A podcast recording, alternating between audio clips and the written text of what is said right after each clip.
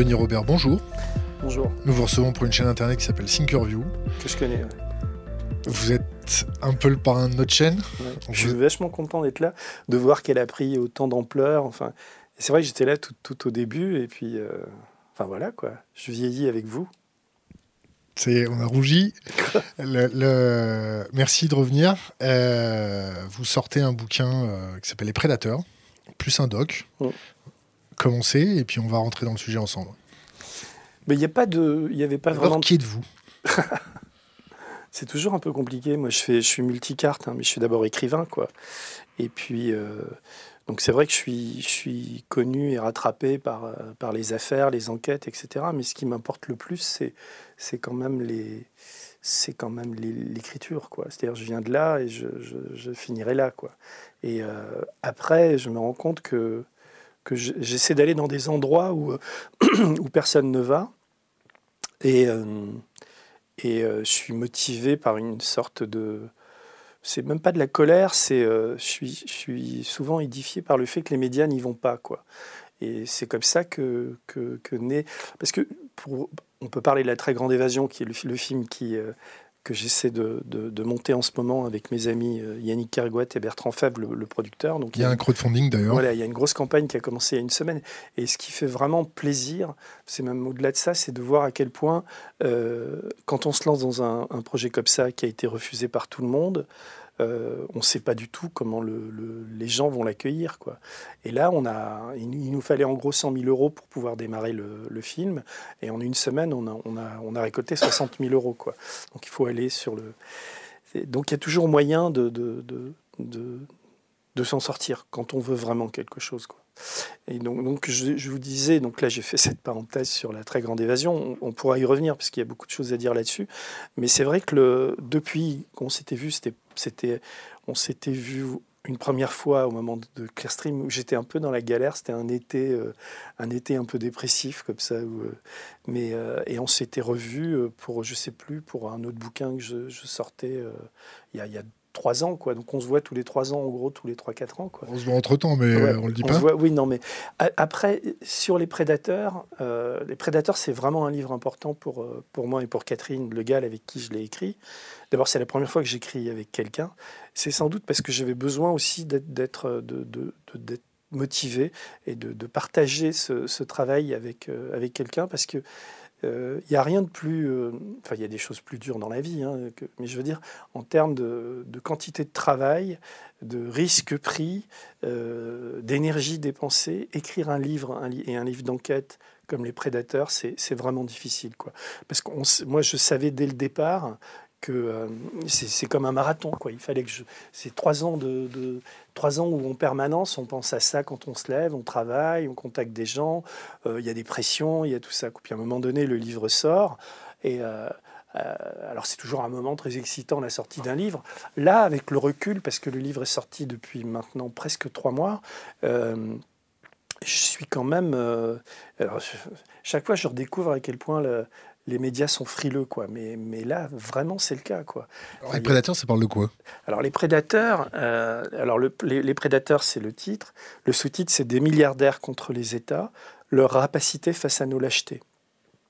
Donc ça, c'est au mois de, juillet de l'année dernière que le titre s'est élaboré, la couverture aussi. On est bien avant les, gilets jaunes, quoi. Mais euh, c'est vrai que euh, sur les réseaux sociaux, on a dit que c'était le concours des gilets jaunes. Donc moi, je suis ravi d'être le concours des gilets jaunes. Mais c'est vrai qu'il y a une, il y a comme une, une, une, adéquation terrible entre l'émergence du mouvement et, le livre, quoi. Parce le livre, en fait, dénonce, enfin, il fait plus que dénoncer, il raconte euh, la démission des États et la table ouverte laissée aux milliardaires et aux prédateurs financiers. C'est une démission des États ou c'est une collusion? Ben, il y, a un peu les deux, mais c'est une, une, réflexion à partir de ça. Bon, le, moi, je pars sur, sur deux, trois éléments sur le livre. Le, premier élément, c'est vraiment la, soirée où Fouquet's, quand Sarkozy est élu. Il y a les 57 invités, il y a le très bon livre de Les concerts du monde, là, sur, sur la liste des, des invités. Et, euh, et je découvre qu'il y a deux types que je connaissais pas un Belge qui s'appelle Albert Frère et un Canadien qui s'appelle Paul Desmarais. Deux milliardaires. Je me dis, tiens, ces deux étrangers, qu'est-ce qu'ils foutent là, etc. Et je, on est en 2007, je commence à me, renseigner comme ça, puis je pose des questions autour de moi. C'était, il y avait, c'est on était la période du yacht de Bolloré, enfin il y avait, il y avait tout ça à ce moment-là. il y avait aussi toute l'émergence de, des liens entre euh, Sarkozy et Lagardère. On voyait déjà, il y avait déjà Bernard Arnault, on voyait déjà tout, toute cette aéropage de milliardaires autour de, autour de, autour de Nicolas Sarkozy et comment ces gens-là l'avaient, fabriqué. Mais ces deux milliardaires-là, j'ai commencé à m'intéresser à eux. Et un jour, à, peu près cette même période, arrive chez moi un, type euh, qui s'appelle Jean-Marie Kuhn, un entrepreneur lorrain, euh, qui avait été victime des agissements d'Albert Frère. Et il me raconte une histoire que j'ai trouvé hallucinante, à laquelle je n'ai pas cru, parce que c'est souvent comme ça quand des types viennent, viennent te voir. Euh, moi, j'ai droit beaucoup, j'ai quand même une part de conspirationniste, de types qui voient le complot partout, et donc c'est difficile. Il faut, il faut être tout le temps très. Moi, je suis pas du tout anti-conspirationniste, mais il y a une grande vigilance à avoir. Synthétique et factuel. Comment? Il faut être synthétique et factuel. Oui, c'est ça. Et puis, et puis, il faut vérifier, donc ça prend beaucoup de temps. Quoi. Et lui commence à me dire que la Caisse des dépôts et consignations qui est une, quand même, on va dire, pour faire court, une banque publique qui, qui vit avec de l'argent public, de nos impôts, de, des, handicapés. oui, entre autres, avait racheté euh, euh, la boîte de hamburger Quick euh, au milliardaire Albert Frère. Je me dis, c'est n'importe quoi. Enfin bon. Et puis, je regarde les, les, les, documents, je commence à poser des questions.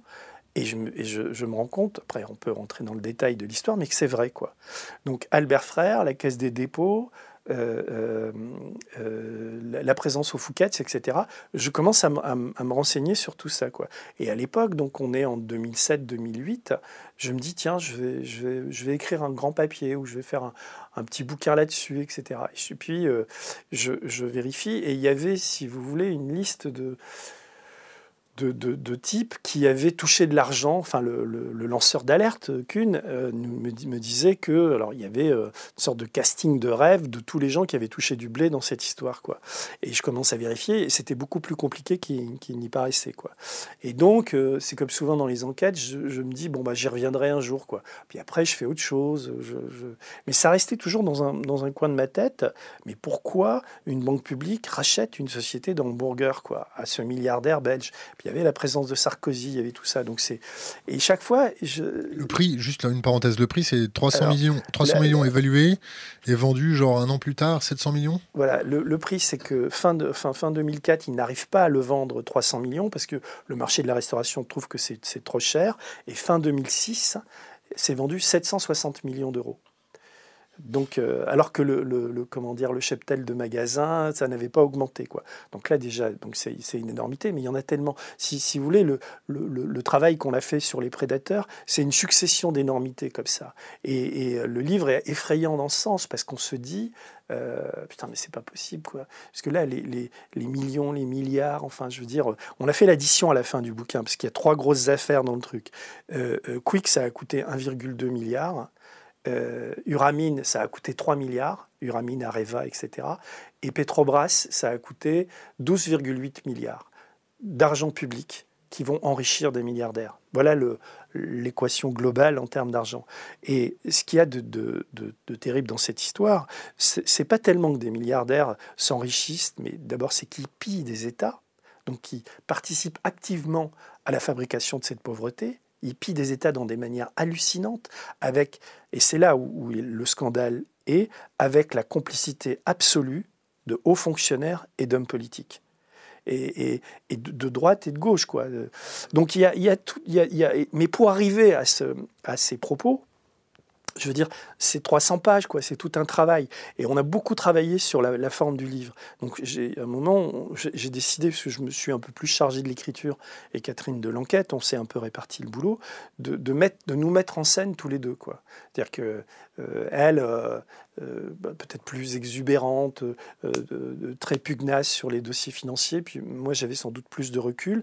Et donc, il y a on a eu des débats entre nous, mais on était quand même, ce qui, est le moteur du livre, c'est quand même qu'on est édifié, quoi. Parce que chaque fois, qu'on découvre quelque chose, on se dit non, mais c'est pas possible, on va pas nous croire. Enfin, c'est, et pourtant, voilà, quoi. Et donc, on fait ce, cheminement-là, et on se rend compte que que oui, ben que le, en l'occurrence la France, beaucoup, quoi, était, euh, et mon propos n'est pas nationaliste, mais toutes les, tout ce qui aurait dû nous servir de, de, de digue, de garde-fou, de, de, de, contrôle, tout ça a, complètement sauté. Quoi. Et c'est table ouverte, quoi. C'est table ouverte à la Caisse des dépôts, c'est table ouverte à l'Assemblée, c'est table ouverte dans les ministères. Et on, voilà, quoi. Et, je trouve que symboliquement, le fait que, que, que Sarkozy, puisque c'est sur son règne que ça s'est que ça s'est passé, quoi. Euh, ça, ça, ça, a émergé. Euh, le fait qu'il aille dans l'IOT de Bolloré et que, Albert Frère et Paul Desmarais, pour reparler d'eux, euh, aient été ses principaux parrains, sponsors et eu la Légion d'honneur. Enfin, il y a tout une, un cheminement en commun. Quand Paul Desmarais est mort, il est mort en, 4, en 2013 ou 2014, c'est Sarkozy qui va faire le texte à, à l'enterrement, quoi. Quand il remet les breloques à, à la, Légion d'honneur, à la femme, l'épouse, à tout le monde. Quoi. Albert Frère est, mort cette année. Enfin, c'était ces deux milliardaires qui sont intouchables. La presse en a, très très peu parlé. Quoi. Et ce qui, avait, ce qui est fascinant aussi dans l'histoire Quick, pour revenir à, Quick, c'est à quel point la presse ne s'est pas saisie de ça. C'est-à-dire que c'est pour ça que j'ai démarré moi, parce que Kuhn, quand il est venu me voir, euh, je suis euh, un parmi euh, dix mecs qui va voir. Alors il s'y prend mal, sans doute, mais quand même quoi. Est-ce que, est que euh, la presse est frileuse parce que la presse est détenue par une poignée de milliardaires en France? Non, parce que moi, je ne jette pas le bébé avec l'eau du bain. Si, voilà. Je sais que dans tous les journaux que je connais, euh, euh, il y a des, des, je reformule ma question. Est-ce que des types essaient de faire leur travail, mais, sans doute il y a. Est-ce qu'on les empêche Est-ce qu'il y a de l'autocensure? Oui, il y, a une, il y, a une, grande part d'autocensure, et puis, et puis par moment il y a des interventions directes de, de, de l'actionnaire sur le, le, le, contenu du journal. il y a, il y a un problème. Oui, j'ai des exemples. J'ai des exemples. Par exemple, euh, l'exemple qui me vient. Euh, j'espère qu'il ne va pas m'en vouloir, mais en même temps, l'information ne vient pas de lui. Euh, alors attention, les procès en diffamation. Non, il n'y a pas de diffamation. Non, non, non, c'est factuel. J'ai euh, aidé un de mes amis, qui est Christian Ecker, à écrire un très bon livre que je vous invite à lire, euh, qui s'appelle Un ministre ne devrait pas dire ça, qui est sorti chez Robert Laffont. Il est sorti chez Robert Laffont il y a euh, en avril dernier de, mémoire. Quoi. Donc euh, euh, j'étais un peu directeur de collection sur ce livre, c'est-à-dire que je, prends le TGV avec Christian assez souvent et vraiment j'aime beaucoup cet homme qui, qui, était, qui est un socialiste, qui s'est fait manger par, par l'appareil François Hollande, qui s'est fait... Il est très intéressant aussi sur sa critique qu'il fait du macronisme parce qu'il a vu émerger le macronisme de l'intérieur. Mais donc Christian fait ce, fait ce livre avec des chapitres, surtout un ou deux chapitres croustillants, justement, sur. Je trouve que c'était à ce, à ce jour le livre le plus critique et le plus intéressant euh, sur la, montée d'Emmanuel Macron. Euh, comment il a utilisé le ministère des Finances euh, et de l'économie comme marchepied, comment il a, embauché tous ces trentenaires, comment il, a, il organisait trois ou quatre repas par jour pour, pour créer ce réseau qui va l'amener au pouvoir, avec justement ces milliardaires, etc. Christian Eckers fait ce, fait ce livre ça démarre plutôt bien. Il est invité, il fait deux, trois émissions. Et puis, moi, j'étais de l'autre côté, puisque j'étais un peu son éditeur sur ce, bouquin-là. Euh, et donc, euh, j'ai vu de, l'intérieur la, mécanique euh, pro-Macron qui s'est mise en place. Et je trouve que, le, on parlait de censure, il y a un journaliste du Monde qui, qui avait aimé le livre, qui fait un papier un type chevronné, quoi, qui a plutôt de la bouteille. Je ne vais pas dire son nom parce que je vais le mettre dans l'embarras. Mais c'est pas ça qui est intéressant. Ce qui est intéressant, c'est que s'il y avait eu ce papier dans le monde, qui était un papier conséquent, qui était écrit, qui devait sortir, euh, ça changeait le, destin de ce livre. Et on, amenait la critique au cœur, au cœur de l'État. Or, ce qui s'est passé, c'est que euh, ce journaliste, on lui a demandé de changer son papier. Et du papier positif, il fallait qu'il fasse un papier négatif. J'ai eu du mal à, le croire. Je sais que là, il y, a des journalistes du monde, ils vont se dire, ah, ils racontent n'importe quoi. J'ai vu les, SMS, j'ai vu le papier. Euh, c'est quelqu'un, c'est un journaliste du monde qui m'a raconté l'histoire et euh, Christian Iker me l'a confirmé. Voilà. Donc on voit comment comment comment tout ça est verrouillé et à la limite j'aurais été ce journaliste il n'avait pas, grand risque, sinon euh, perdre un peu d'argent à ça. Enfin, je sais pas, enfin, il, aurait dû se battre beaucoup plus pour ce papier, quoi. Mais il y a quand même une, une couardise assez, généralisée dans, dans, ce métier, quoi. On trouve beaucoup plus de journalistes qui courbent les chines que de journalistes qui, qui, vont au combat et qui sont prêts à mettre, qui sont prêts à mettre en danger leur, euh, leur, voilà, leur survie dans un journal, etc. C'est tellement dur aujourd'hui économiquement, y compris chez les journalistes. D'ailleurs, c'est une des professions où il faudrait qu'il y ait plus de gilets jaunes parce que euh, euh, moi, on, voit bien comment tout ça a évolué dans le mauvais sens. Quoi. Je peux, je peux ouvrir une parenthèse? Oui, je vous en prie. Euh, pourquoi tu me dis vous maintenant? Non, mais je te dis tu, vous, je sais plus. Eh, eh, cette parenthèse... Je dis vous parce qu'il y a du monde. Et on leur passe aussi euh, coucou. Cette parenthèse concerne en fait la haine contre les journalistes. Euh, on a vu beaucoup d'images dans les médias entre guillemets traditionnels euh, montrer ce qui a été les violences contre certains journalistes. comment t'expliques ça et, pourquoi ça vient Est-ce que ça vient du fait que bah il y a trop de couardise, qu'ils sont pas prêts à se sacrifier, qu'ils sont pas prêts à ça? Comment t'expliques ça? Alors, le week-end dernier, j'ai publié un, court post sur, euh, sur ma page euh, Facebook où euh, je, regarde assez peu les, journaux télévisés, ou quand je les regarde, les journaux de 20 heures, c'est pour voir où ils en sont. C'est-à-dire je les regarde jamais pour m'informer, puisque je m'informe par ailleurs, mais je me dis, tiens, voilà. J'ai parfois des, heureuses surprises, il y a des fois des bons sujets, mais généralement, je, suis assez déçu. Et là, j'ai vu dimanche Laurent Delahousse qui lançait un sujet sur, sur Rouen. Euh, après l'émeute de la, 9e des Gilets jaunes en disant euh, le garde du corps de l'équipe de LCI s'est fait massacrer, enfin, il, n'était pas en ces termes, mais c'était ça, et on voyait l'image d'un type par terre se faire bastonner. Quoi.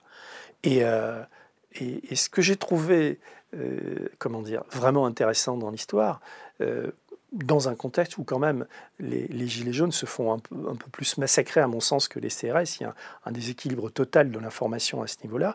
Ce que j'ai trouvé incroyable et que personne euh, n'a vraiment relevé, c'est que les journalistes aient besoin de garde du corps. Quoi. C'est quoi? Ça veut dire quoi? Pourquoi on a besoin de garde du corps quand on va dans une manif ça, en dit long sur les dérives à mon avis, de cette profession, davantage que sur le dérive des, gilets jaunes. Quoi. Je veux dire, euh, si on va dans une manif avec une caméra et qu'on... Alors après, il y, a des excités, des énervés, enfin, etc. Mais, mais d'une manière générale, la couverture des, gilets jaunes a été déplorable, quoi. Sur les chaînes Tout Info. C'est avec du recul, parce que là, je les ai regardés quand même, les, chaînes Tout Info pendant toute cette période. Mais, quand on aura le recul, quand tu auras un travail de sociologie fait là-dessus ou un travail d'historien, mais la, honte soit sur ces, pseudo-journalistes, ces pseudo-rédacteurs en chef, ces, ces, types qui, euh, qui, à longueur de débat, ont, mis en avant la violence des Gilets jaunes, ont mis en avant l'activité économique de la France qui ralentissait, le, tourisme, ont montré des images à non plus finir de flics qui se prenaient des, des, mobilettes ou des, pardon, des trottinettes sur la tête. Enfin, je ne vais pas revenir là-dessus. Et puis les propos qui étaient tenus, quoi. je veux dire, le temps d'antenne des syndicalistes policiers par rapport... Euh, voilà, et puis aussi dans le choix des gilets jaunes, on était bien content de prendre des gilets jaunes qui, qui, étaient un peu fachos ou un peu pour dire oh regardez tous les gilets jaunes. Enfin, il y a, y a une, il y a une stratégie d'ensemble pour les disqualifier. Bien sûr, mais il y a eu, c'est là aussi où on voit euh, parce que moi, j'ai, alors sur les gilets jaunes, euh, on, peut, on peut revenir sur, mes, sur ce que j'ai pu écrire. Moi, j'écris très modestement sur mes, mes, pages. Quoi. Je crois que le 9 ou le, ou le 10 novembre, j'ai dû publier une, une photo. Où moi, j'ai une vieille, une vieille Jaguar, tu le sais bien, c'est elle, a, elle a 30 ans. Euh, un taudis.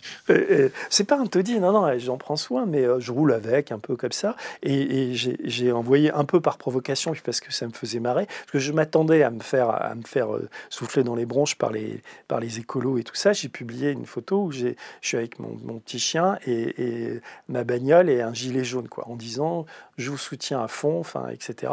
Et, euh, et parce que dès le départ, moi j'habite en province, j'ai senti qu'il y avait un, un, enracinement total à ce mouvement au niveau des, on va dire, des classes populaires, au niveau des gens, que les, gens n'avaient plus de quoi te payer des, des, pleins d'essence, qu'il n'y avait plus de quoi bouffer. Enfin, il y a, y a, un état de, de, de pauvreté, mais énorme dans ce pays. Et l'aveuglement, alors moi, je l'ai écrit, j'ai fait des films, je suis très engagé sur ce, terrain-là, donc ça m'a pas surpris. Je vous rappelle que c'est à ce moment-là où tout le monde, moi, tout le monde me disait, euh, c'est n'importe quoi, ça va, c'est quoi ces gilets jaunes, ça veut rien dire et tout ça. La semaine suivante, je crois le vendredi, donc avant le premier samedi, je publie un texte qui s'appelle Gabi et son gilet jaune, où je raconte l'histoire de mon oncle, où je reviens sur les prédateurs et je raconte la pauvreté, c'est-à-dire qu'il y a aussi le problème du chauffage. Les gens ne se chauffent plus les, enfants ont froid. Euh, enfin, il y, a des choses. Vides. Voilà. Et, mais pourquoi ils, ont froid? C'est parce que ça rejoignait complètement mon enquête sur euh, Albert Frère et Paul Desmarais. C'est parce que euh, on a bradé Gaz de France avec l'argent de Quick enfin, c'est le sujet est vaste, donc après, je vais toujours faire des inserts. C'est un peu compliqué, mais en gros, je peux expliquer pourquoi on paye aussi cher de chauffage. C'est parce que des milliardaires euh, ont, racheté avec Suez, ont racheté Gaz de France, qui était un joyau, euh, qui était un service public. Et dès, que Suez, qui était un groupe super endetté, qui appartenait en gros à Albert Frère, a racheté, euh, a racheté Gaz de France, bah, le, prix, le, prix, ça a pris 120% en 6 ou 7 ans. Enfin, ça a été une horreur. Et ça, c'est les politiques qui ont servi sur un plateau, dont François Hollande et le PS aussi qui a démissionné sur ces questions-là. Donc voilà. Et donc je, me suis engagé aux côtés des, Gilets jaunes par ce texte qui a été téléchargé 12 ou 13 000 fois. Euh, il y, a, y, a y, a 2000 commentaires. Enfin bon, j'étais très surpris. Alors que je, tu vois, c'est un texte sur Facebook, j'ai pris une demi-heure à l'écrire, etc. Et, euh, et ils s'en sont servis comme tract dans les, dans manifs. Donc je suis assez content de ça. Mais c'est à la même période où Bernard-Henri Lévy, euh, où toute la clique faisait leur SMS en disant les Gilets jaunes, c'est morné, bravo, euh, euh, bravo Emmanuel Macron, enfin, il, a su répondre, etc. Et j'ai vu de, semaine en semaine ce mouvement grandir, ce mouvement, voilà. Et donc j'étais, je l'ai accompagné par mes écrits et puis par ce livre aussi. Et donc j'ai vu aussi la faillite des, journalistes. Parce qu'il y a eu des, des, retournements des, journalistes. Il y a eu une sorte. C'est quand même les moutons de panurge, quand même. Il y a un mec qui dit un truc et les types se répètent. Il n'y a rien de pire que, les, que ces débats pseudo. Je regarde des fois Pascal Pro. Il y a un peu du vie dans ces débats. Il y a toujours un mec qui vient faire le rebelle de service et tout ça. Mais c'est quand même, d'une manière générale, c'est quand même la France, euh, on va dire la France des médias euh, euh, qui, qui est plein de poncifs et qui. moi, ça je, regarde ça avec un, un un peu. Euh, je me dis, heureusement que j'y suis pas, quoi. Heureusement qu'ils m'invitent pas, parce que des fois j'aurais envie d'y aller pour dire, vous, vous dites n'importe quoi, mais j'ai autre chose à foutre, quoi. Mais c'est quand même lamentable de, la tendance de ces débats, le, côté, tout, tout ce qu'ils disent, cette sorte de jugement de valeur, mais tu as vu leur valeur évoluer. Parce qu'à un moment donné, parce que maintenant la peur, la peur a changé de camp quand même à un moment. C'était très intéressant de voir ça. C'est-à-dire que tous ces mecs qui se goinfrent quand même, euh, moins dans les médias que chez les politiques, mais quand même, quoi. Tous ces, tous ces ministres trentenaires qui ont, des, qui ont des bulles dans le cerveau, qui pensent qu'à leur ambition personnelle, ils se sont dit, ah ouais, non, mais on va peut-être devoir dégager, quoi. Parce que ça, ça a commencé à chauffer. La violence fait partie, je veux dire, tu fais pas une insurrection euh, euh, en chantant la messe, quoi. Donc, euh, et, et, et, là, il y a eu une très grande violence policière. On le voit avec le travail de David Dufresne. On voit tous les types qui sont à l'hôpital. C'est, on est quand même dans un état euh, euh, policier euh, très répressif où les médias ont été d'une, grande. Enfin, ils ont protégé ces, policiers. la, quantité de syndicalistes de police qui sont allés sur les plateaux de télé, c'est effrayant. Quoi. On avait l'impression que c'était, c'était, police, quoi, ces, ces, plateaux télé. Quoi. Et donc, toi, tu es là, tu dis, mais ça, contrairement à ce qu'on peut imaginer, ça génère de la colère et encore plus de colère en face. Quoi. Donc là, la situation, pour l'instant, avec son histoire de grand débat, il a, parce qu'il a été objectivement très très bon dans le grand débat, il a été très bon, il a tenu 6 heures, c'était royal pour lui, mais euh, il, a, il a, pour l'instant, il a réussi un, peu à freiner le, truc. Mais ça va revenir, quoi. C'est pas possible puisque aucun des problèmes a été réglé et, euh, à commencer par les, questions que je pose. donc on ferme la parenthèse. Euh, je te pose une question. Est-ce que les milliardaires se gavent du sang des gilets jaunes? Oui, j'ai vu que tu avais mis ça en titre. Tu es libre de ton titre. Euh, c'est une question. Ouais, c'est une question. Euh, je pense que les gilets jaunes ont pris conscience de, grâce au travail que, que, certains comme moi, enfin on est, on est quand même beaucoup à le faire, ce travail, euh, prennent conscience d'à quel point on se fait enfler, quoi, et à quel point, à quel point c'est à quel point. C'est-à-dire que les gens euh, ont faim. les gens ont froid et les gens perdent leur dignité. non seulement ils ont faim et ils ont froid, mais en plus ils ont le sentiment d'être victimes d'une grande injustice, que la justice ne fait pas son travail. Quoi.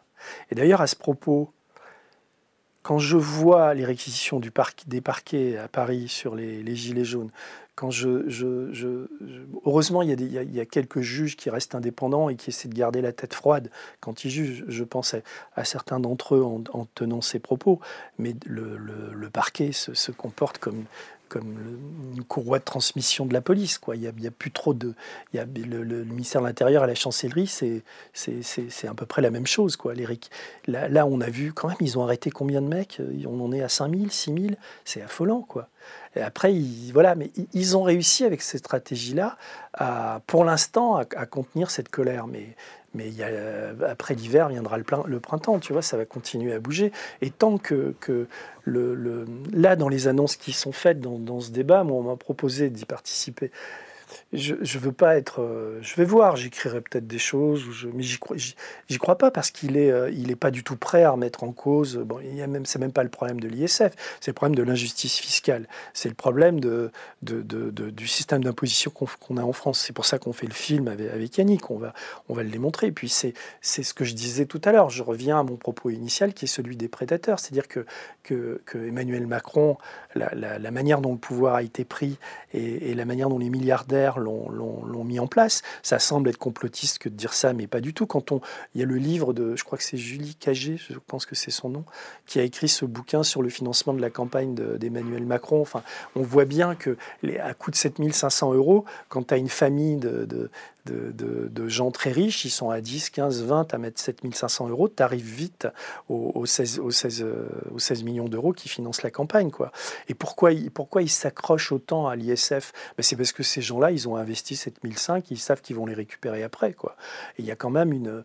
une C'est-à-dire que les gens, mais ça on le voit, quoi. Enfin, pas, je vais dire des évidences, mais les gens qui sont très riches sont encore plus riches. Et les gens qui sont très très riches, ce fameux 0,1%, ils ont gagné, alors je ne sais plus les pourcentages en tête, mais, mais, beaucoup, beaucoup, beaucoup d'argent grâce à Emmanuel Macron. Quoi. Tout ce que Sarkozy a rêvé, il l'a fait. Quoi. Avec François Hollande, il y avait...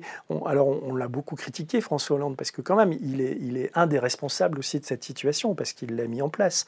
Euh, euh, il y avait quand même euh, à Bercy euh, il y avait quand même à la chancellerie, il y avait quand même une plus grande indépendance de la justice. Quoi. Je trouve qu'on vivait un peu mieux. Enfin, le pays était un peu plus digne qu'il ne l'est aujourd'hui. Quoi. Et je pensais pas dire ça, puisque moi j'ai voté Macron au second tour. Je, je, referais la même connerie si je devais le faire aujourd'hui, puisque c'est, c'est quand même, je suis quand même, euh, je reste assez emmerdé sur, euh, sur Marine Le Pen et le Rassemblement national. Quoi. C'est-à-dire que jamais je voterai à droite. Quoi. Jamais, c'est pas, c'est pas possible. C'est-à-dire que là, là, ils sont en train de ripolliner, mais c'est, c'est quand même facho et compagnie derrière. Quoi. Quand on les, dès qu'on les lâche un peu et qu'on les entend parler, quoi, c'est des gens qui, qui applaudissent quand on, on, va, on, va, tu sais, les, gilets jaunes qui, qui, avaient retrouvé ces migrants dans un camion, quoi. C'est horrible, quoi. Comment, des, comment peut-on avoir perdu notre humanité à ce point-là, quoi?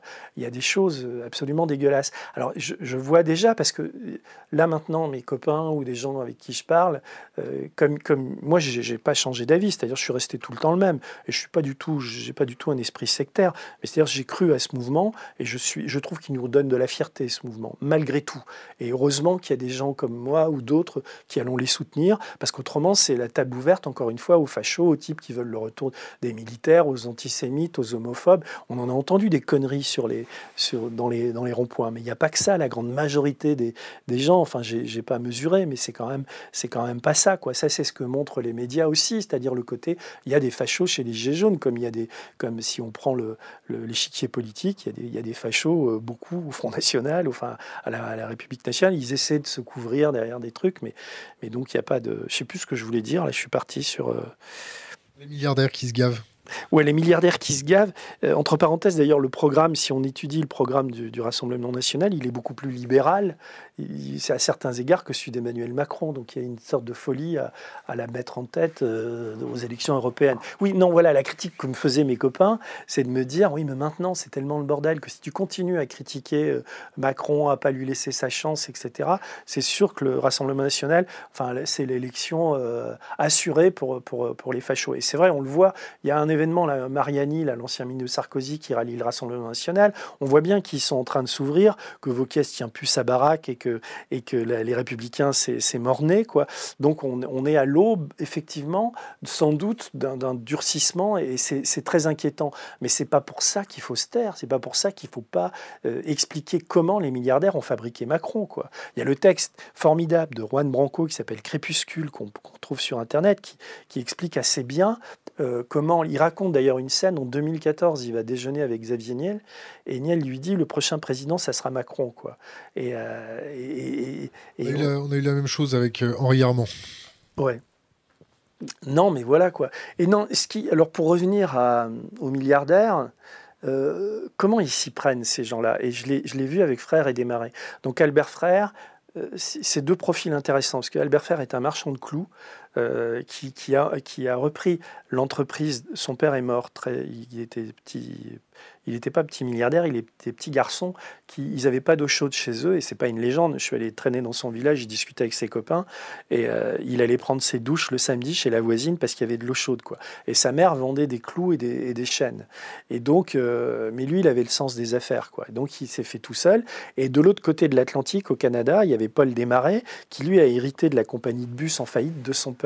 Et ces deux milliardaires ont, monté tout seuls euh, parce que c'était des magouilleurs. Quoi. Et, d'ailleurs, c'est pas lui faire offense que de dire ça. Je, raconte dans le livre que Albert Frère, euh, comment il fait fortune au début, enfin petite fortune, c'est parce qu'il travaille pour l'armée, il a 22-23 ans, et il vend de l'essence, il récupère des, des bidons de de 220 litres et il va, il va les, ramener dans les casernes en Belgique.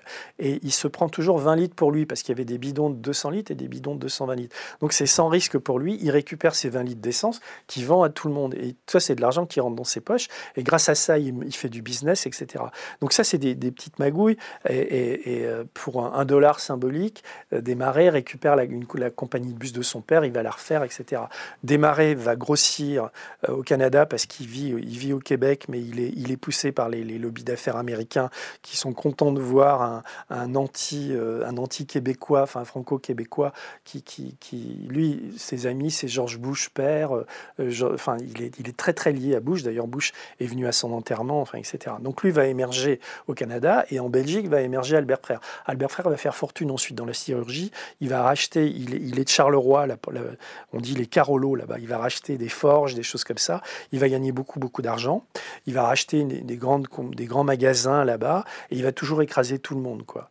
Et donc Albert Frère, c'est là où je veux en venir, et Desmarais, ils ont eu le feeling, donc ils, ils, sont, c'est vraiment des amis, quoi. c'est des super potes et ils montent leur coup ensemble. Ils, ils, sont, euh, quand ils démarrent, ils sont 4-5 centièmes au, au, classement de Forbes et puis, et puis ils vont continuer à monter. Aujourd'hui, Albert Frère, c'est la plus grande fortune de Belgique ça l'est depuis 10 années. Quoi. C'est difficile d'estimer la fortune de quelqu'un. On dit 6 milliards, mais c'est sans doute beaucoup plus si tu prends en compte les participations. Et lui, le, truc de ces milliardaires-là, parce que moi aussi je fais la différence entre des milliardaires qui peuvent être des inventeurs, des types qui ont inventé des brevets, j'ai pas de problème par rapport aux milliardaires. Encore que d'un point de vue personnel, une fois que j'ai, une fois que tu as acheté, euh, je sais pas moi, trois Ferrari, deux avions et, des hôtels, enfin je sais pas, ou que as euh, tu sais que tu as deux, trois générations d'avance, je vois pas l'intérêt de gagner, tu vois, le, le syndrome Carlos Ghosn. Hein c'est pathologique? Je pense qu'il y a quelque chose de ça. Un mec comme Carlos Ghosn en ce moment, il y a, un truc de, de pébroc là derrière. Le type est devenu fou, quoi. C'est-à-dire qu'ils sont tellement sûrs, ils s'enivrent eux-mêmes de leur propre pouvoir, quoi. Mes frères et Desmarais, c'était pas tellement ça, parce qu'ils gardent les pieds sur terre, ils savent d'où ils viennent, etc. Et ils investissent sur des chevaux comme on investit, euh, ils investissent sur des politiques comme on investit sur des chevaux. Et là, ils vont parier sur le cheval Sarkozy. Et ce que je raconte dans le livre, je reviens à, le livre, au livre, ce qui est un peu édifiant dans cette histoire, c'est que euh, ils, ont vu très tôt, c'est des types qui, sont très stratèges. Et comme ils ont beaucoup d'argent, ils sont patients. Et donc, ils ont toujours les mêmes stratégies. Ils mettent des hommes à eux un peu partout qu'ils embauchent, généralement dans des appareils d'État, parce qu'ils s'enrichissent sur l'argent des États. Donc, ils ont des cibles. Au Brésil, c'était Petrobras. avec Areva, ben, c'est Areva. Enfin, avec Uramine, les mines d'uranium, c'est Areva. Et là, avec Quick, euh, euh, en fait, ce qui se passe, c'est qu'ils veulent récupérer de l'argent de la caisse des dépôts. Frère n'a pas réussi à vendre Quick, et lui, il a qu'une seule idée, c'est l'énergie.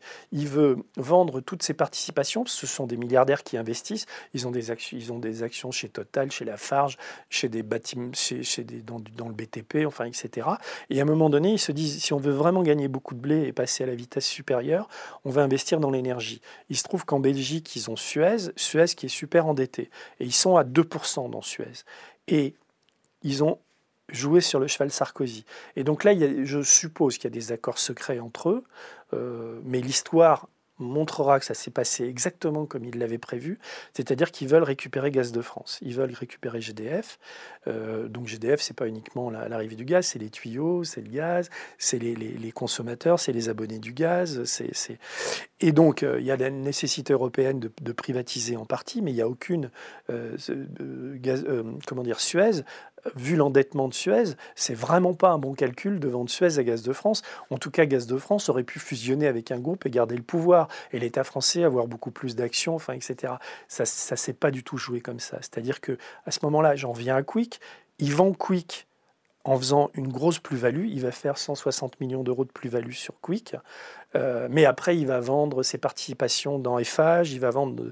Ils réunissent à deux, frères et démarrés donc une partie, disons, euh, euh, un quart, c'est l'argent de Quick et le reste, c'est d'autres participations. Ils réunissent 800 millions d'euros début 2007. Et ils vont monter dans le capital de, Suez, ils vont passer de 2 à 10% Pourquoi ils font ça? Alors que le groupe est endetté et perd de l'argent Parce qu'ils savent que des mois plus tard, Suez va racheter Gaz de France. Donc il y a une forme de.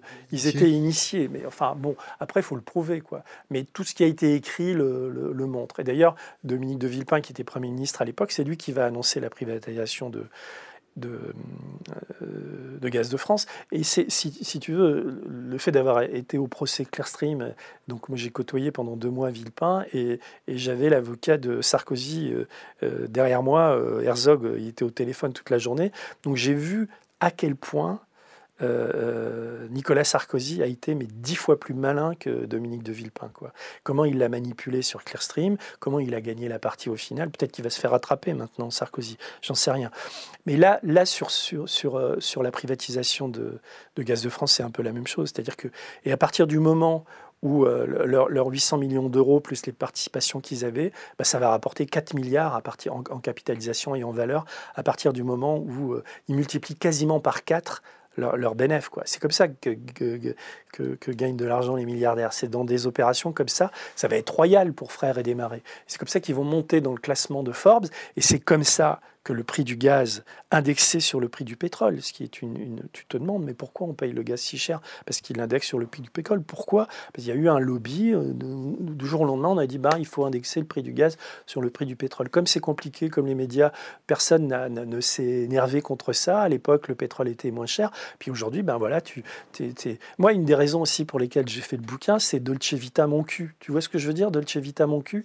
C'est-à-dire qu'à un moment donné, de, euh, euh, NJ, la nouvelle entité donc de euh, GDF Suez, elle fait son programme de Vita. Tu avais des publicités où tu avais des gonzesses et des mecs dans des appartements où il faisait chaud, ils te mettent la lumière, tu as la petite douche, oh, Dolce Vita. Comment on peut d'ailleurs à ce point massacrer Fellini, mais enfin passons. Et tu avais Dolce Vita. Dès que tu avais trois jours de retard, enfin moi ça m'arrive, hein, je suis comme tout le monde, quand tu as des factures de chauffage importantes, tu as Dolce Vita qui t'appelle avec leur voix d'hôtesse de l'air, vous nous devez 340 euros ou 1300. Si vous ne payez pas, on vous coupe. Voilà le résultat le résultat des, privatisations de, de, tout ça. Et c'est pour ça que, comment dire, c'est pour ça que quand tu as des gens qui te disent, des copains ou des gens un peu défaitistes, tu vois, les aquabonistes, ça sert à quoi de remuer la merde, etc. Putain, ça sert à expliquer pourquoi tu payes ton gaz si cher, mec, pourquoi tu acceptes ça? Et, euh, et, voilà, quoi, faire de la politique, faire la politique plutôt que de la politique, faire la politique, c'est s'intéresser à ça, c'est se battre contre ça.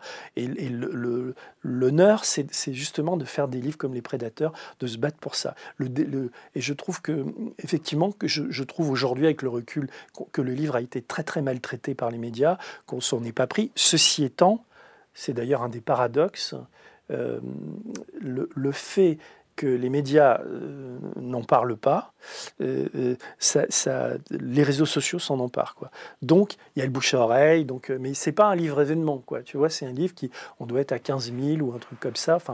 Donc, c'est mal payé par rapport, à, par rapport au travail fourni. Question Internet. Comment on court-circuite les milliardaires qui se cachent derrière nos politiques?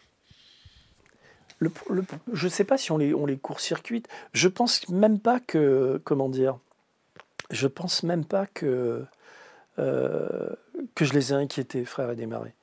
Ils ont annoncé qu'ils attaqueraient le livre et qu'ils porteraient plainte et tout, mais ils n'ont pas porté plainte. Donc, donc euh, euh, les concernant euh, euh, dans la mesure où, bah, en Belgique et au Canada, ils sont hyper protégés. C'est-à-dire qu'il y a eu quelques papiers, des choses comme ça sur le livre, mais d'une manière générale, ce sont des gens, euh, maintenant que, Albert Frère, je vois qu'il y a des papiers qui sortent maintenant en Belgique, je suis assez attentif à ça.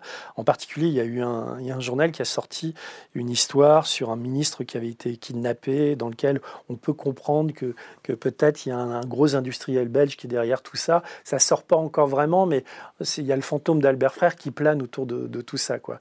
Et, au Canada, mais en même temps, les enfants ont repris les les, boîtes familiales, quoi. Et tous ces gens-là se connaissent. C'est-à-dire que Bernard Arnault, c'était le meilleur copain de.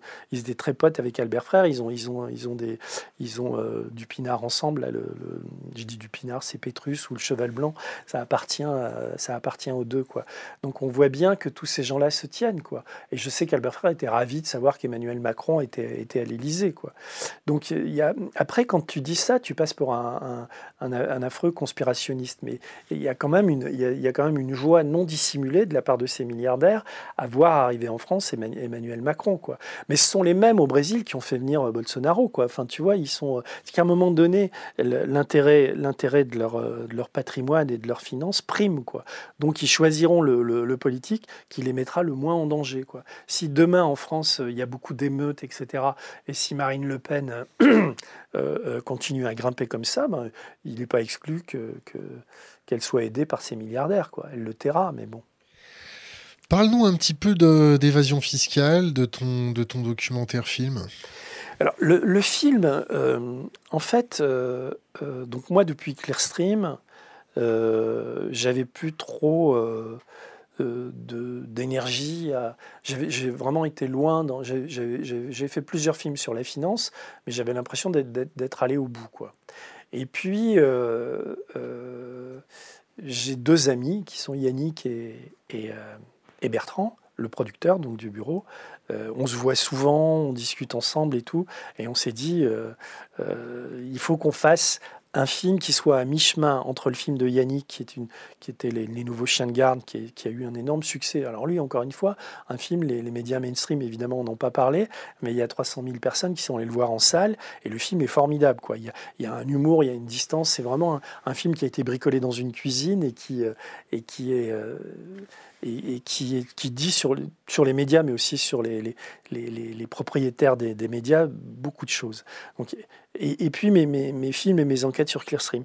Il y avait un chemin à faire tous les deux, donc Bertrand nous a, nous a réunis, et ça fait pratiquement deux ans maintenant, même plus de deux ans, qu'avec Yannick, on se voit, on écrit, on, essaie de réfléchir à, quel film on pourrait faire, et chaque fois qu'on trouve une forme, on est rattrapé par l'actualité. Le dernier événement date, c'est évidemment les Gilets jaunes. Et en fait, on, trouve que le déterminisme commun de toutes ces affaires, c'est l'évasion, j'allais dire, de capitaux. C'est à la fois l'évasion de capitaux, surtout l'évasion fiscale, et surtout l'injustice fiscale qui produit les inégalités. Quoi. Et donc, euh, on a écrit un film qui s'appelle La très grande évasion, euh, euh, et on l'a présenté. Dans un premier temps, on n'avait pas pensé en faire un film de cinéma. Donc Bertrand a pensé que les chaînes de télé allaient dire oui, quoi, puisqu'on est, on est, on a fait suffisamment de films, Yannick et moi, pour. et puis on a eu des noms partout, quoi. C'est-à-dire à chaque fois des, raisons un peu, on te le dit pas franchement quoi, mais voilà, on veut pas. C'est un sujet brûlant, c'est-à-dire que euh, tout le monde en parle, mais jamais personne ne va au bout des choses et dit ce que c'est. Quoi. Dit ce que c'est pourquoi euh, cette évasion fiscale. en gros, aujourd'hui, d'ailleurs, dans le film, on expliquera pourquoi on arrive à 100 milliards. Quoi. Parce que c'est 100 milliards, mais le chiffre est évolutif. Pourquoi certains ne payent pas d'impôts, d'autres payent des impôts? Quel est le rôle de, l'Europe là-dedans? La force des lobbies? Pourquoi il n'y a jamais eu d'enquête sur LuxLeaks? Tu vois, quand tu tires un fil autour de ces questions, tu arrives à, c'est quoi le verrou de Bercy? D'ailleurs, sur le verrou de Bercy, tu vois, est-ce qu'il vaut mieux taxer un mec comme Bernard Arnault ou un autre, lui prendre un milliard tout de suite, ou, euh, ou, attendre 6 ou 7 ans de procès? Par exemple, sur le verrou de Bercy, je suis partagé. Quoi. je pense qu'il faut... Le verrou de Bercy, c'est le fait que quand il y a des enquêtes fiscales qui sont faites à, à Bercy, euh, euh, le milliardaire ou les gens qui sont mis en cause peuvent négocier de ne pas avoir de procès, mais de payer une forte amende. Voilà quoi. Donc, mais on peut se poser la question, quoi. A priori, moi, je suis, pour, le fait de faire sauter le verrou de Bercy, parce que ces gens-là, ce qu'ils craignent par-dessus tout, c'est les procès. Mais, comme la justice est tellement lente, la justice est tellement inféodée au pouvoir, euh, même si des magistrats font leur boulot, mais il y a plus de dépression chez les magistrats que de joie de vivre, tu vois ce que je veux dire. Donc, euh, je, pense que que voilà, le film va, frontalement euh, poser ces questions. Et puis on va aller voir ce qui se passe ailleurs. On va aller en Islande, on va aller au Brésil, on va aller aux États-Unis, on va interviewer des anthropologues, on va interviewer euh, euh, des, types qui réfléchissent aux paradis fiscaux, pourquoi ça continue, enfin, etc. On veut faire un film qui soit à la fois une, sorte de, d'enquête, un film qui va être très éditorialisé aussi parce qu'on va gueuler dans ce film, on va dire c'est des choses qui sont normales ou, pas normales.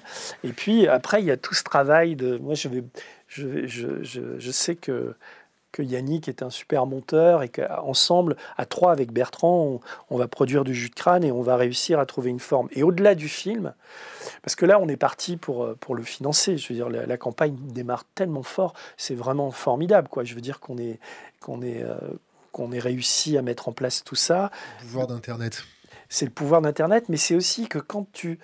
Il y, a, comme un effet de sincérité et de vérité. Quoi. Quand tu n'es pas bidon, ça se passe bien. Quoi. Je veux dire, là, il n'y a pas de... Après, si tu veux, il y a un truc qui est aussi...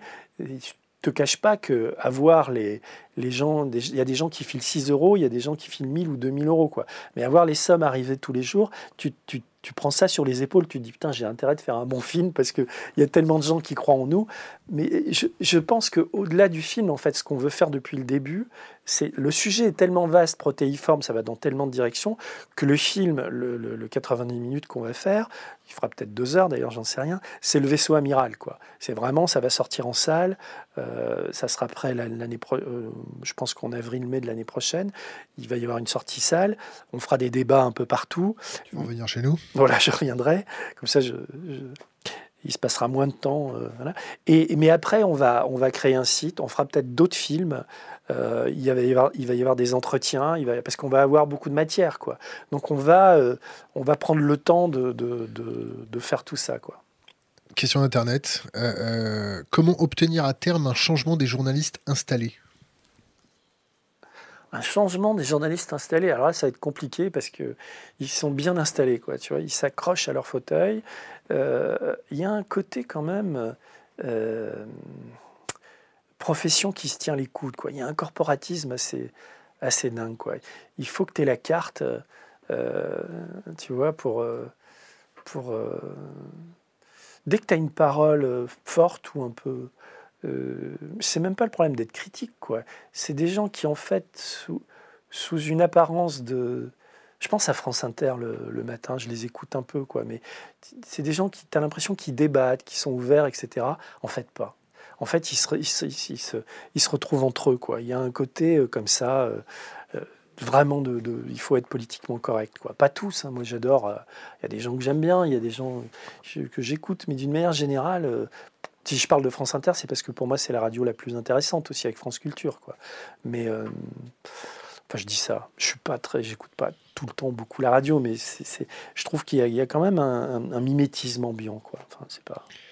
Est-ce que tu as un avis sur l'Union européenne? Comment ça se passe? Est-ce que euh, tu peux nous expliquer euh, ce qui te passe par la tête quand... Mais j'ai, non seulement un, avis, mais pour moi, c'est la, la, question la plus intéressante aujourd'hui. Quoi. Et si j'avais dû euh, faire de la politique, euh, j'ai même euh, été approché, plus qu'approché, on m'a demandé de, par la France insoumise, par aussi Génération, le, le, parti d'Amont, et par les Verts, mais surtout la France insoumise. Et ça s'est mal passé, enfin ça s'est mal passé. C'est-à-dire, moi, je, me suis rendu compte que bah, qu'il n'y a pas de débat possible chez eux. Quoi. Enfin, c'est j'étais quand même assez. J'ai fait machine arrière. Il y, a beaucoup de gens que j'aime bien là-bas. Il y a surtout des militants à la base qui sont des gens super, qui vraiment euh, ont un don d'eux-mêmes, qui sont des militants. Il y, a, des tas de il y a des gens un peu sectaires aussi à la France Insoumise, mais il y a une énergie. Il y avait une énergie autour de la France Insoumise jusqu'à ce qu'il y ait le pétage de plomb de, de Jean-Luc Mélenchon. Mais il n'y a pas que ça qui l'explique.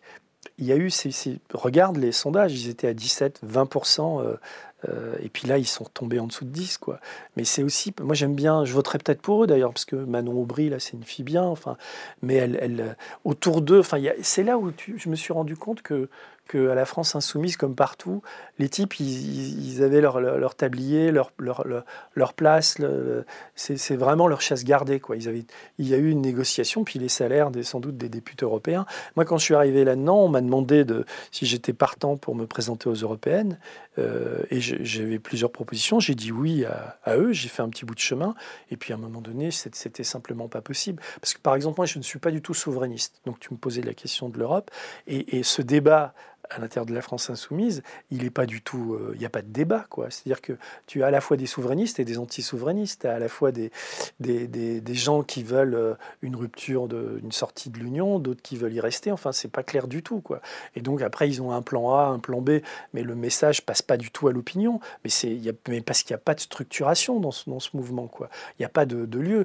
Moi, j'ai, enfin après, j'ai pas envie de débattre de la France insoumise ici, mais j'ai pas non plus de. En plus, c'est des gens que j'aime plutôt bien, quoi. Donc j'étais. Et là, si tu veux, j'assiste depuis le début de. la campagne n'est pas terminée, mais c'est une sorte de, de, de suicide, le mot est fort, mais enfin, ça, tombe quand même vers le bas. C'est dommage parce qu'au départ, c'était autour de la France insoumise qu'il fallait agglomérer euh, les, autres partis. Ils avaient franchement le vent en poupe.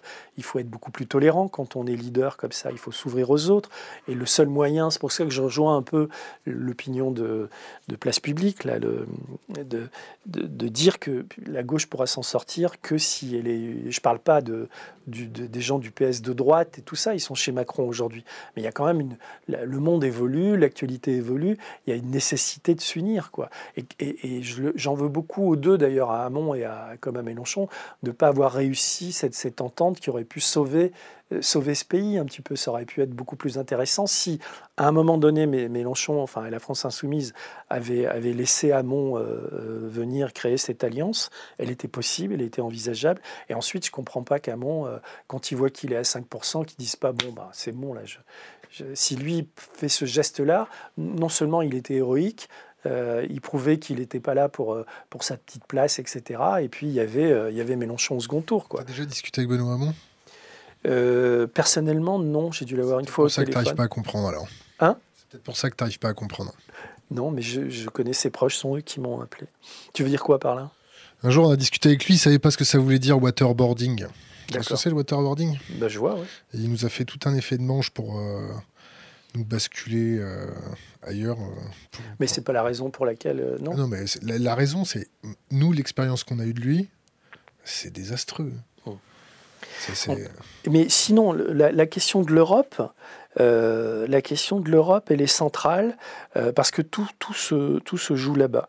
Et euh, il y a eu, tout à l'heure, j'ai parlé de LuxLeaks, il y a eu ce moment très particulier euh, quand euh, Antoine Deltour, Raphaël Allais ont sorti leur, affaire, qui, dans toutes les affaires en ligue, c'était la plus, intéressante, la plus importante, parce qu'on avait, on a, c'est euh, comment des multinationales ne payent pas d'impôts alors que nous, on en paye avec des accords secrets au Luxembourg. C'est Juncker, le patron de l'Europe, qui a mis ça en place, etc. Donc, il y a eu un émoi considérable qui a été, euh, on s'en souvient à l'époque et tout, et il devait y avoir une commission d'enquête, et il n'y a pas eu de commission d'enquête. Et c'est là, oui, non, mais il aurait pu y en avoir une. Il y avait, euh, euh, comment il s'appelle, par Lambert, Philippe Lambert, qui était l'écolo belge, qui est formidable, qui a essayé de faire des trucs. Et puis là, là on a vu le, Parti socialiste virer de bord. On a vu que y avait, c'était terrible. Il faudrait, je pense que dans le film, on va, on va travailler là-dessus. Euh, euh, il va y avoir du, euh, je sais plus ce que je. Non, c'était Juncker. Il a été mis en place par, euh, par Hollande. Enfin, ils ont accepté tout ça. Et sur le, le, le, LuxLeaks, à un moment, s'il y avait eu cette commission d'enquête, ça pouvait, tout, tout, pouvait changer. Quoi. Or, ils ont fait en sorte qu'elle n'ait pas lieu. Quoi. Et, euh, et, là, on en est, on en est là aujourd'hui. Donc, il faut aller, en, il faut aller en, Europe pour changer les choses de l'intérieur. Et puis, pour, euh, il y a un combat à mener. Quoi. un combat qui est vraiment intéressant. On, ouvre une petite parenthèse. L'affaire Benalla, ça t'a fait penser à quoi L'affaire Benalla, bah, c'est la poursuite de la privatisation de l'État. Et ce que je me dis, mais mon propos va être un peu euh, propos café du commerce, je me, je me dis euh, que ce type est, forcément détenteur de secrets d'État. Protégé. Et forcément protégé. Quoi. Et, là, il y, a un vrai, il y a un vrai problème. Euh, et, et c'est vrai que ça a été le début des ennuis pour, pour Emmanuel Macron. Quoi. Benalla, il est aujourd'hui en garde à vue. Ah bon, d'accord. Euh, donc Quick, on en a parlé, Uramine, on en a parlé, euh, les prix pas justifiés, on en a parlé, euh, combien ça coûte, on en a parlé. Il fait super chaud là, c'est ambiance sauna là quand même. Non, non, c'est parce que tu as parlé de Benoît, mon peut-être. Je suis en train de regarder juste ma, liste. Bon, on a, on a abordé plein de choses. L'optimisation fiscale, c'est légal? Qu'est-ce que qu'est-ce que tu t'agites comme ça Non, je, je, je, des, bons contributeurs. Non, mais c'est pas ça. C'est que je me dis que, euh, en fait, euh, c'est du racket légal, quoi. C'est-à-dire que euh, on permet aux gens qui ont beaucoup d'argent de, de, l'optimisation fiscale. Donc, euh, on, a, on a fait un glissement sémantique pour pour pas dire fraude, quoi. Et grâce à des, des cabinets d'avocats, grâce à des juristes, on, fait en sorte que ces gens-là ne payent pas d'impôts, quoi. Alors que nous, on en paye et on en paye beaucoup trop, quoi. On arrive à une sorte d'étranglement au niveau des impôts. la France est le pays le plus fiscalisé au monde, quand même. Donc, euh, moi, je suis et, dont les services publics sont en train de, de ne partent pas en couille, mais quand même, quoi, c'est de plus en plus dur. Donc, c'est pour ça que le, baratin de Macron, euh, dans l'heure, là, euh, il est assez séduisant quand il parle comme ça. Il avait bien réussi son coup, c'est une opération de com, mais formidable, quoi. Mais en fait, quand tu prends un peu de recul et que tu réfléchis à ça, il, il va rien changer et euh, il y, a, un déséquilibre total, quoi. Donc là, il est en train de préparer. Ce qu'il est en train de préparer, c'est que il va faire ce, débat. Il y a Le Drian là qui est en train de, d'apparaître comme étant une caution un peu plus à gauche qu'Edouard Philippe. Donc je pense qu'il va être obligé de faire un changement politique un petit peu en douceur. Quoi. Mais quand je vois les types qui sont autour de lui, tous ces trentenaires là, euh, qui ont été. Euh, est-ce que tu as déjà entendu parler, euh, comment le, bah, c'est ton rayon, le, ministre chargé du numérique, là, le sous-ministre Mounir. Putain, mais c'est l'air du vide, quoi. Enfin, quand, quand tu, j'ai pris le temps, des fois, tu prends, tu te dis, mais alors à ce point-là, quoi. Enfin, je veux dire, le type dit rien, quoi. Lui, comme euh, Gabriel Attal, le type qui a été nommé, euh, j'ai rien contre leur âge. Hein. c'est normal que ça, se régénère. Mais et, je comprends aussi qu'on ne soit pas des idéologues. Mais être à ce point gestionnaire de soi-même, c'est-à-dire, ce sont des gens qui sont arrivés à leur, euh, ils ont 30 balais, ils sont ministres, ils font partie de la petite cour, le, Julien de Normandie, enfin tous ces types-là. Moi, je suis un, téléspectateur, je les regarde, je les écoute, et je suis quand même la place face à du vide, il y a le, vide total de la pensée. Quoi. Il y a pas de, ils sont là, ils sont en place. Pour, pour il y a l'idolâtrie du, président. Euh, ils ont les, les, apparats du ministre, la voiture et machin. Mais après, qu'est-ce qu'est-ce qu'ils nous disent Qu'est-ce qu'ils disent sur le bien public? En quoi ils sauvent le pays? En quoi ils, ils, amènent des, des, solutions innovantes, etc. À part le mot, euh, euh, d'ailleurs, c'est des optimisateurs fiscaux. quoi. C'est des gens qui, qui sont d'une modernité horrible, affreuse et qui, qui sont dans la. On est dans une dans une dans une, une aspiration vers, vers, le bas et de plus en plus de pauvreté. Et ça, évidemment, ça alimente la, colère des Gilets jaunes. Quoi. Le, glissement sémantique pour prendre le, contrôle de la dialectique, pour faire des grandes phrases euh, qui est un peu ronflantes, plus trivialement, euh, ils tordent les mots pour, pour nous baiser. Et les journalistes sont plus là oui, pour mais sur l'optimisation, l'optimisation fiscale, euh, ouais, c'est vraiment c'est vraiment le, c'est sorti comme ça quoi donc ils veulent pas dire oui c'est euh, après il faut euh, c'est légal quoi d'ailleurs c'est le problème de la légalité c'est souvent ça dans, dans l'affaire euh, des prédateurs frères et des marais ils nous font les poches et puis ils survendent des trucs qui valent rien Mais c'est légal, quoi, parce qu'ils jouent sur les frontières, etc. Et il y a un vrai problème de justice. En 96, je, je m'étais battu pour, pour, écrire l'appel de Genève avec des, magistrats, parce qu'on était déjà à ce moment-là conscient du problème des paradis fiscaux, conscient de, ce problème essentiel qui était celui de la justice. Et c'est pour ça que je suis profondément que l'Europe ne peut être que la solution. C'est-à-dire que tu ne peux pas lutter contre le crime financier, euh, capital without border, l'argent est sans frontières, voyage très très vite, si tu n'as pas une justice qui fonctionne aussi vite que l'argent circule. C'est le seul moyen de ralentir le mouvement. Et plus tu Europe, vas mettre l'Irlande, l'Irlande. Oui, mais justement, mais plus tu vas mettre des frontières, plus tu vas euh, être nationaliste, euh, croire qu'en mettant des douanes, tu, tu... patriote. Ouais, mais ouais, le patriotisme est un mot euh, un peu galvaudé, quoi. Enfin bon, mais, mais, mais pire, ça va être parce que c'est plus tu mets de règlements et de frontières, plus tu, fabriques de la corruption. Il y a comme une, il y a comme une, une règle mathématique là-dessus, quoi. Et donc, euh, tu ne peux pas euh, te réfugier à l'intérieur d'un pays alors qu'autour tout, tout, tout, va vite, quoi. Tu peux pas, tu peux pas réguler les autoroutes de la finance. Tu peux, si, si tu as des moyens de contrôle avec des mais européens, voire mondiaux, quoi. Et, et après, tu, tu, faut interdire aux banques les filiales dans les paradis fiscaux, etc.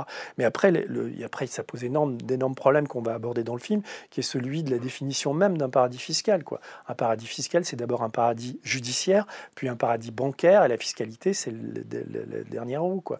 Et le, problème de la justice est, est, est tout le temps là. Le problème de la justice est tout le temps là. C'est pour ça qu'en 96, on a lancé l'appel de Genève en disant il fallait que les magistrats euh, de, de, communiquent d'un pays à l'autre très très vite. Et c'est la seule solution de lutter contre, pour lutter contre le crime financier. Aujourd'hui, on n'y arrive pas. Par exemple, Carlos Ghosn, il est, il est, on, on, a découvert qu'il était hollandais là, mais il faudrait aujourd'hui qu'il y ait une enquête française.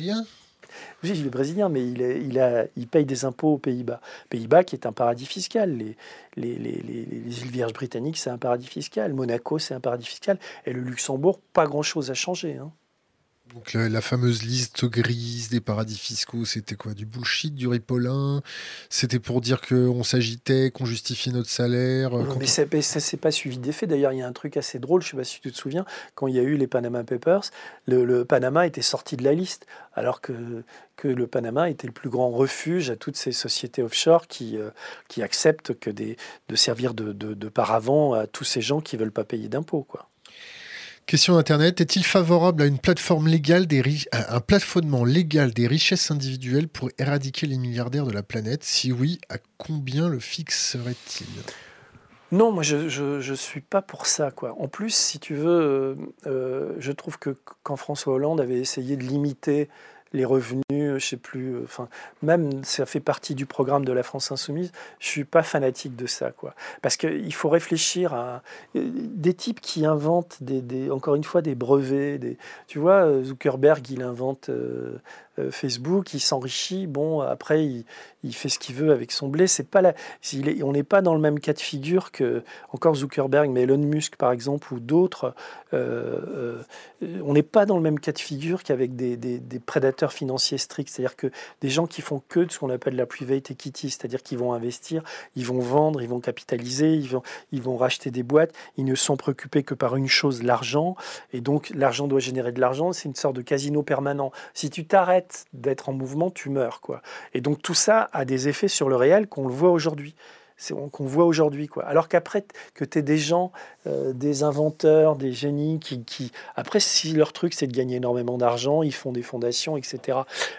C'est pour ça que, bon, après, je peux, je suis pas obtus, mais je pense que le capitalisme, moi, je suis pas anticapitaliste. Quoi. C'est-à-dire que j'ai une sorte de réalisme en moi qui fait que euh, c'est comme l'air qu'on respire. Quoi. Le problème du capitalisme, c'est le problème de la redistribution. C'est pas le problème de son essence et de son... C'est pour ça que le parti anticapitaliste de Besançon, je, voilà, que c'est quoi? Tu veux refaire du communisme? Tu veux tout? Mais par contre, il faut, euh, dans les mesures, on m'a déjà posé la question, si j'étais président, la première chose que je ferais, c'est que j'étatiserais une banque. Et on avait l'occasion de le faire au moment de la crise des subprimes en 2008. La Société Générale, ça valait plus rien. En plus, avec le scandale Kerviel, ils nous doivent encore 2 milliards, ces enfoirés. C'était le moment de, racheter la Société Générale, de mettre un banquier honnête, que tu aurais très très bien, il faut, il faut les payer, ces gens-là, et, et, et, euh, elle aurait euh, euh, capté tous les gens. Si tu commences à faire une... Il y aurait, pas, il y aurait moins de frais bancaires, il y aurait des investissements éthiques, on va dire. Il y a l'invention de cette banque-là à, créer. Et tu coulais toutes les autres banques, quoi, parce que les gens, euh, euh, voilà, il y a, une, sorte de, de, prime à l'honnêteté, quoi. Et, euh, ça, et, ça, et aujourd'hui, si tu, hiérarchises les, comment dire, le pouvoir, les banques, le, lobby bancaire est, un reste le lobby le plus puissant au monde. Tu as un avis sur le crédit coopératif? Je trouve que c'est une. Voilà, je suis pas au crédit coopératif, mais c'est une, banque assez clean. C'est comme la banque postale. Ils font moins de, ils font moins de, dégâts que les autres, visiblement. J'ai pas enquêté, quoi. Mais euh, D'ailleurs, j'en profite parce que euh, on en a parlé et euh, on a été un peu sur les réseaux. il se trouve que KissKissBankBank a un partenaire qui s'appelle MongoPay qui est une, une, boîte qui est le prestataire qui fait les, transferts d'argent. Et on a été euh, un peu attaqué en disant qu'elle avait son siège à Luxembourg. Quoi. Et donc on a vérifié. Euh, euh, et en fait, c'est clean, quoi. C'est-à-dire qu'il y a eu un contrôle fiscal. Ils ont un siège à Luxembourg parce que ils ont dû créer leur boîte à Luxembourg parce qu'en France, on ne pouvait pas créer ça au moment où ils ont eu, où ils ont inventé ce système de, paiement, quoi. Et visiblement, d'après ce qu'ils nous disent, euh, les bénéfices qu'ils font au Luxembourg, ils les rapatrient en France, ce qui est quand même qui est, quand même notable. Quoi. Alors maintenant, si vous avez les, preuves du contraire, il faut nous les envoyer, mais ça, ça, ça, reste clean. Quoi. Est-ce que tu as un conseil à donner aux Gilets jaunes? Ben, euh, Dès le départ, je pense que d'abord, il ne faut pas aller aux européennes. C'est une connerie sans nom. Euh, j'aime bien le côté, euh, le côté éclaté comme ça, sans vraiment hiérarchie. Euh, ouais, et puis en même temps, je vois qu'il y a vraiment du tirage entre eux. Il y a des, euh, donc c'est compliqué à tenir, mais je pense qu'ils devraient, ils auraient dû déjà très tôt euh, écrire une charte précise refusant l'affiliation à un parti politique, refusant la lutte contre les, les être antiraciste anti, euh, enfin tu vois tout ce qui est euh, homophobie, enfin tout ce qu'on a vu, surtout l'antiracisme, et euh, parce qu'il y a, y, a, y a, quand même une, une, une frange alors je ne peux pas l'estimer, mais qui, pour qui l'émigré est le problème chez les, chez les Gilets jaunes. Quoi. Mais le, moindre. Si, c'est une minorité totale, mais qui quand même s'exprime sur les réseaux sociaux, s'exprime. Donc il y a à un moment, les Gilets jaunes, sans se structurer, devraient créer cette charte. Quoi. Peut-être se faire attaquer. Euh, voilà. Elle n'est pas, elle est pas euh, comment dire, c'est une charte de bon sens, j'allais dire. quoi. C'est-à-dire que la bataille, elle est à mener sur les inégalités, sur... Euh, donc maintenant, elle s'est ouverte. On a, depuis le temps où il y a eu l'histoire de Diesel, n'oublions pas que le, mouvement est né à ce moment-là, puisqu'on... La taxe. la taxe Diesel. Et donc aujourd'hui, on voit que les, les, les, les, eh ben, les, revendications sont beaucoup plus multiples, mais il faut quand même les serrer, c'est-à-dire L'ISF, ça peut être une revendication, les, inégalités, peut, enfin, il y, a des tas de. Je ne vais pas l'écrire à leur le place. RIC, le RIC, t'en penses quoi? Je suis plutôt favorable à ceci près que c'est la critique qu'on peut, qu'on peut faire, c'est-à-dire que pour gouverner, il faut, euh, avoir un peu de temps devant, soi. Je suis favorable dans la mesure où, euh, où, euh, j'ai pas fait d'études, je, n'ai pas lu d'études qui convaincantes là-dessus, mais il faut que le nombre de personnes pour qu'il y ait une, une destitution, par exemple, d'un politique soit suffisamment importante euh, pour, pour que pour qu'on soit pas sous cette épée de Damoclès quoi. Mais euh, effectivement, le, fait de dire à un politique que s'il nous trahit, s'il respecte pas ses engagements, ben il dégage, euh, ça me semble pas être incohérent parce que ces gens-là oublient généralement d'où ils viennent quoi une fois qu'ils sont en place quoi. Donc est-ce que tu vois encore des choses à aborder avec nous ou à partager avec notre communauté?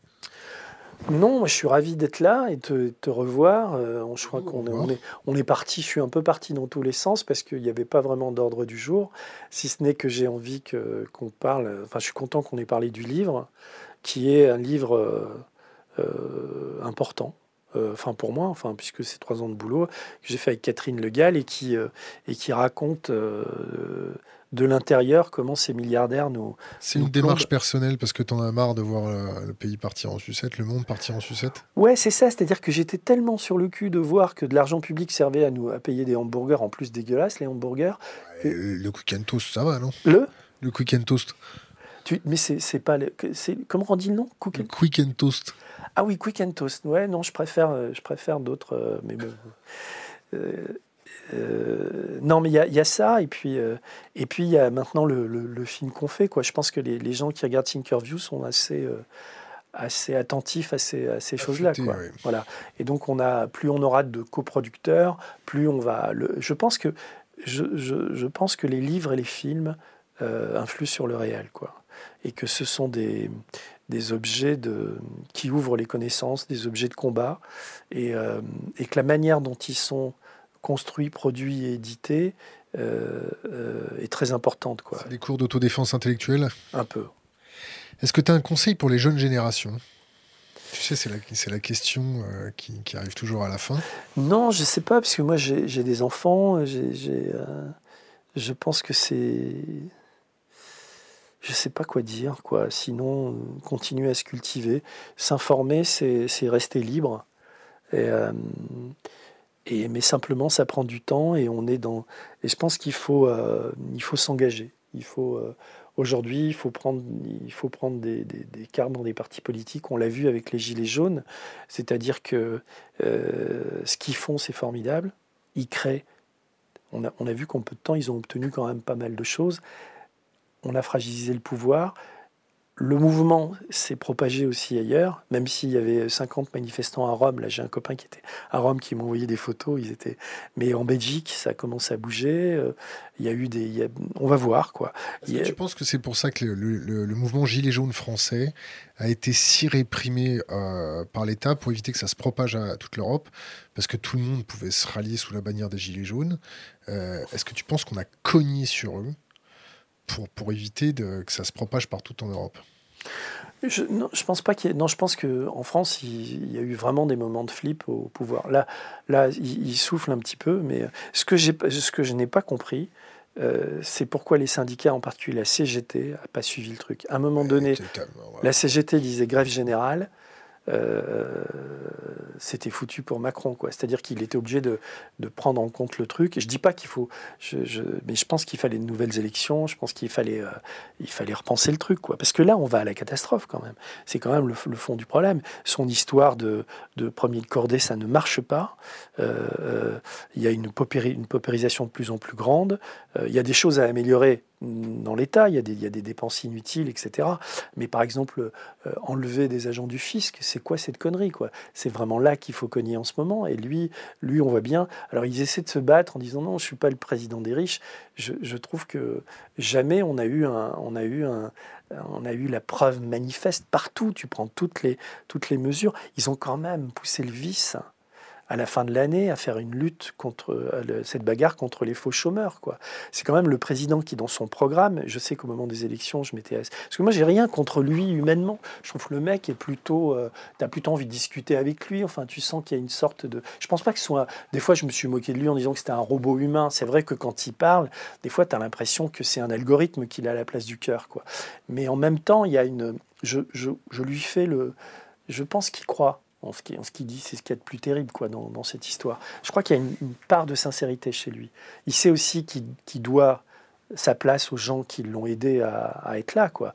Mais euh, ce qu'il produit est catastrophique, quoi. Et on, l'a vu avec les Gilets jaunes, mais je n'ai aucun espoir sur le, sur le fait que sa politique puisse avoir des, de, nous, nous, enrichir, euh, euh, aider les plus pauvres à s'en sortir, aider l'hôpital, aider le... Dans, dans son programme politique, il avait une ligne sur la lutte contre l'évasion fiscale et une, li une, ligne sur la fraude sociale au, même endroit, quoi. Alors qu'il y en a une qui, qui rapporte mille fois plus que l'autre. Donc on voit bien qu'il est là pour, euh, pour, pour aider. Enfin, c'est terrible. Que, le, fond de la colère des Gilets jaunes, elle est là. Quoi. Les gens sont, sont plus dupes maintenant. Ils voient bien que ce président a été mis en place pour consolider cette caste, pour, pour faire en sorte qu'elle qu'elle perdure, qu'elle prospère, etc.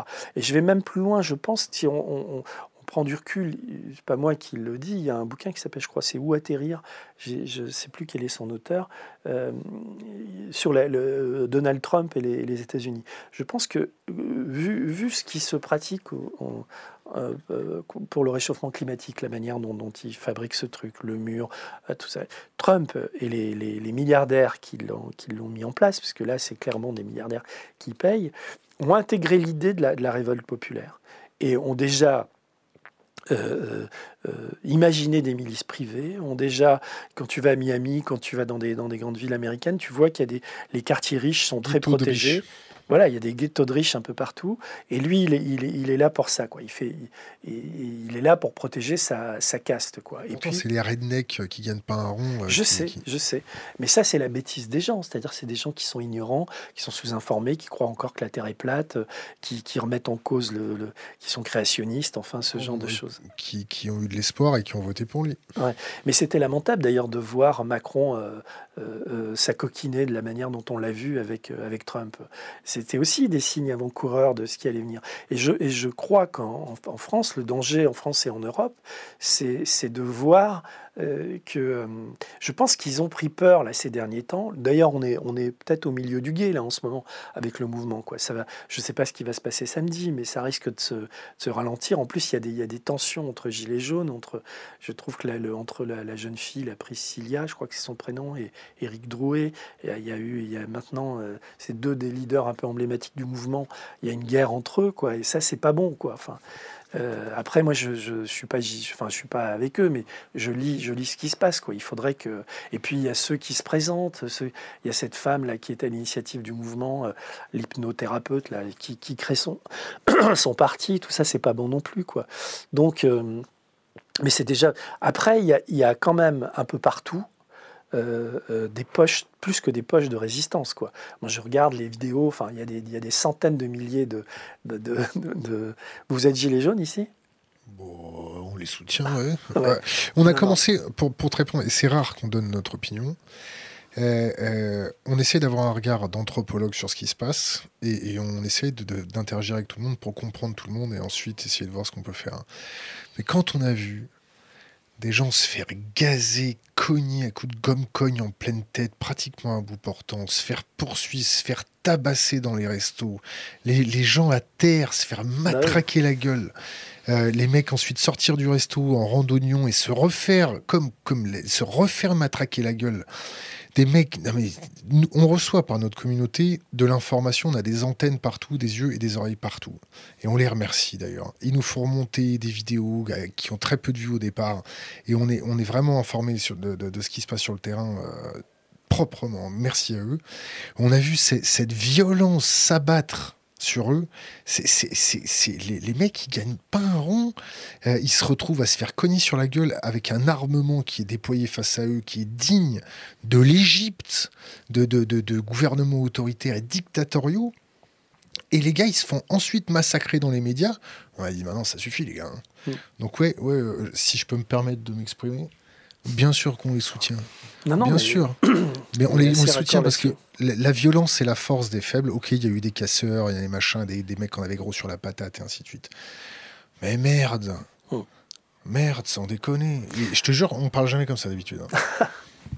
c'est lamentable. Le mec qui perd la moitié de sa joue. Non, non, mais je sais, je sais.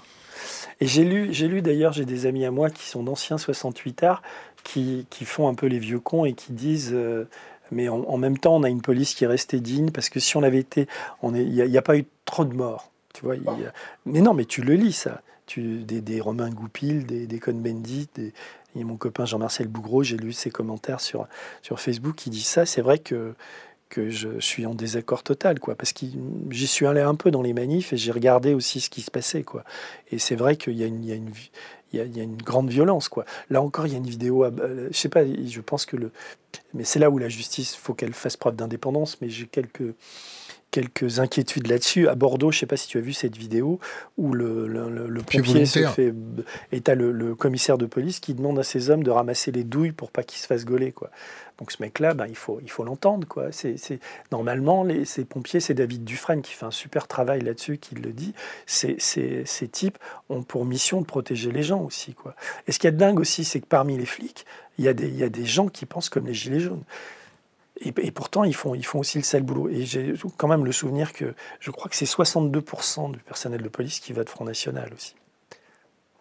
C'était les, sondages euh, au moment des élections. Quoi. Et euh, chez les militaires, c'est un peu pareil. Quoi.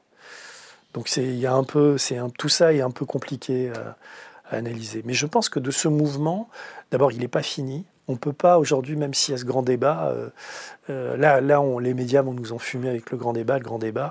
Euh, moi, j'habite en Lorraine, je pense que autour de moi, les gens n'ont plutôt rien à foutre du grand débat et ont peu d'espoir sur les, résultats qu'il peut avoir. Mais enfin, il faut être attentif, il faut voir. mais comme il l'a il, il quand même sévèrement borné, je ne vois pas où est le débat. Quoi. Puis en plus, on ne sait pas ce qui va en ressortir. Y a, les règles sont pas claires. Pour l'instant, c'est d'en fume. Quoi. Euh, avant de te remercier d'être venu nous voir, euh, merci pour ton conseil pour les jeunes générations. On souhaiterait euh, remercier notre communauté qui derrière nous, qui nous soutient financièrement, qui nous file des idées, qui nous donne des tuyaux. Et c'est, ça nous fait vraiment chaud au cœur et on, tient à les remercier. C'est, la ah. classe. Denis Robert, merci. Bah merci. Et puis allez, allez sur les sur, le... sur les barricades et sur les Kiss Kiss Bank Bank. Kiss Kiss Bank Bank pour ton film, c'est nécessaire et d'intérêt public.